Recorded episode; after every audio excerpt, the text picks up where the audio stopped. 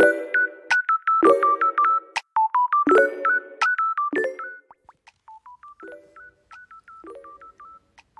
はい皆さんこんにちは。今日も誰かの星と推しをお届けする偏愛マンダラ絵師のアキエです。この番組は毎回呪術つなぎにお友達を紹介していただきながらゲストの好きなものを語っていただく番組となっております。時折星読みも交えつつ平日毎日更新ゲストの熱い推し物語をお届けいたします。今週のゲストはオルタナティブスクールの校長をされているエリさん来ていただいております。今日のお話はですねえーとまあ、人に話しかけることがお好きなんですけれども、まあ、海外アメリカに住んでいたこともあったりとか、えー、まあ、昨日のね柔軟球のお話ありましたけれども、まあ、その辺りとも関わりのある、えー、お話になってるかなと思います。偏愛にまつわるホロスコープをご紹介いたしますと月星座乙女座金星星座魚座をお持ちのエリさんです。星読みが好きな人はこの星座も背景にお聞きくださると楽しめるかもしれません。それではどうぞ。はい、で、えー、っとですね、あとあるのが、あのですね、海外の方とつながるお仕事、話すことが好きっていうふうに書いていらっしゃいますね。これはあの、先ほど幼少期の頃、はい、子供の頃はアメリカにいたっていうお話もありましたけれども、うんうん、海外の方とつながるお仕事、今は、今とか前にされてたとか、そんな感じですか？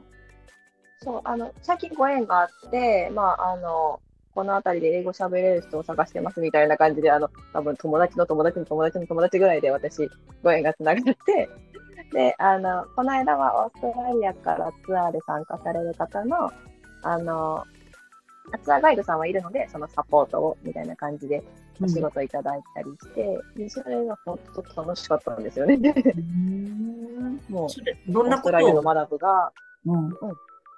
うん、なんかね、その時は、あの、クラフト店に行くから、そこの、あの、まあ一緒について、まあ多分通訳してあげてぐらいの感じで頼まれたんですけど、うんうんうん、そう、だからおばちゃんたちに、私クラフトとか全然わからないのに、あの、いろいろ教えてもらいながら 通訳をするっていう、あお仕事です。へ楽しい。だあの、旅行に行っても、なんか日本旅行してるんだなっていう人がいると、勝手に声かけるとか。すごい親切。私が海外に行ったら声かけて教えてくれるってことですよね。そうそうそうそう。でも、でも多分、日本に来てるから日本語喋りたいのかなとか思ったりもするんだけど、私が英語喋りたいから英語喋っちゃうみたいな。うんうんうん。英語自体は好きなんですか？英語が好きっていうよりは喋るのが好きだから、たまたまその人が喋れるのが英語だったら英語を喋るっていう感じかな。でもあれですよね、たまたま話しかけたら英語じゃなかったバージョンもありますよね、きっと。あ、バージョン、あ、あんまないかな。なんか、英語を喋ってるなっていうのが聞こえて、喋るとかは あるかな。うん、英語じゃなかった場合は、まあ、お互い英語で、じゃあ、はい、バイぐらいの。まあね、あのネイティブじゃない人の方が喋りやすかったりしますよね。お互いこう探り合いの知ってる英語。確かに。感情がね、通じやすいですね。へなんかこの間もあの、お月見のディスプレイを見てる外国の方がいて、うん、で、多分何も分からずに見てるんだろうなと思って、うん、これ何か知ってますかって聞いたら、分かんないって言ってたから、うん、お月見ってこういうのなんだよっていうのを、私の拙い、あの、知識で伝えました。えー、でも喜ばれますよね、きっと。いや、そうですね。あ知らなかったって言ってたから、それは嬉しいですね。すごく日本的なね、ああいう行事っていうか、ぶあの、季節物の文化って、海外の方よく生まれそう。ぎ今、岐阜でしたっけ？それ。岐阜だと、多治見とか、うん、なんか焼き物とかありますよね。うんうんうん。多治見は有名だと思う。私、もともとが岐阜じゃないので、そんなに知らないそうなんですね。そうそう。なんかでも海外の観光客の方も多い、割と今は住ま住まれてるのが地域ってことですか？そんなことないです。そんなことない。全然外国の方いません。あ、なそうの？で、あの、なんだ。私が旅行先に行って、出会った人に喋りかけるとか、車中。泊で出会った人みたいな。ああ、そうか、そうか、そうか。そうですよね。いろんなところに行かれるんですもんね。そうそうそうそう。そうか。へえ。でもやっぱそういう会、そうやってる、まあ普通に今ね、声かけたりとか、お友達の、うんその友達のつながりで、そういう、まあ通訳的なアテンドをされたりっていうこともされてるってことですけど、なんかこう、そういうことを今後していきたいみたいなものもあったりするんですか？海外とつながるような。今はないかな。うんなんかそれこそね、あの、それがしたくて高校を選んだりもしたんですけど、うん。でも今はやっぱりこのオルタナティブスクールをやってて、子供たちの未来につなげたいっていうのがあるから、自分がこう英語でどうこうしたいっていうのはあんまりなくて。で、本当好きでや、好きで声かけちゃうみたいな。あ、そうそうそうそう、趣味です。もう本当にあの、うん、大阪のおばちゃんみたいな感じ。うんだから、あの、車中泊行って、結構おじちゃんおばちゃんとかにも声かけるし、日本語でね。うんうん。あ、へえ。あ、じゃあもう人に声かけて話すのが好きなんだ。あ、そうそうそうそうそう。言語問わず。へえ。え、それはな声かけた、喋りたい。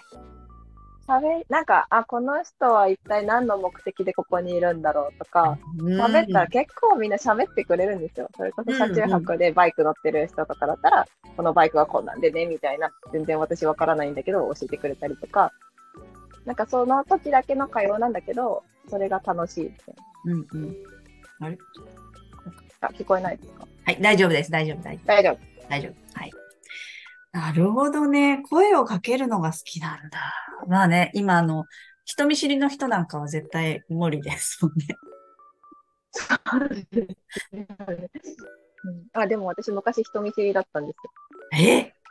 その変わりようは結構ですよね。それ、これ、なんかあったんですか？ターニングポイントというか。やっぱりアメリカですね。アメリカは、ど、あのー何歳ぐらいに何年間ぐらい？えっと、4年生の時から中1までの3年間かな。3年間か。なんもうががっつりでした？英語は。がっつりもうあの日本人が全然いないところに住んだので、もう日本語喋れる相手が、まあ兄弟か、まあ親か、あとはまあ土曜日に日本人学校っていうのがあったので、それでそこと喋るぐらいで、あとはもう英語漬けの生活をしてます。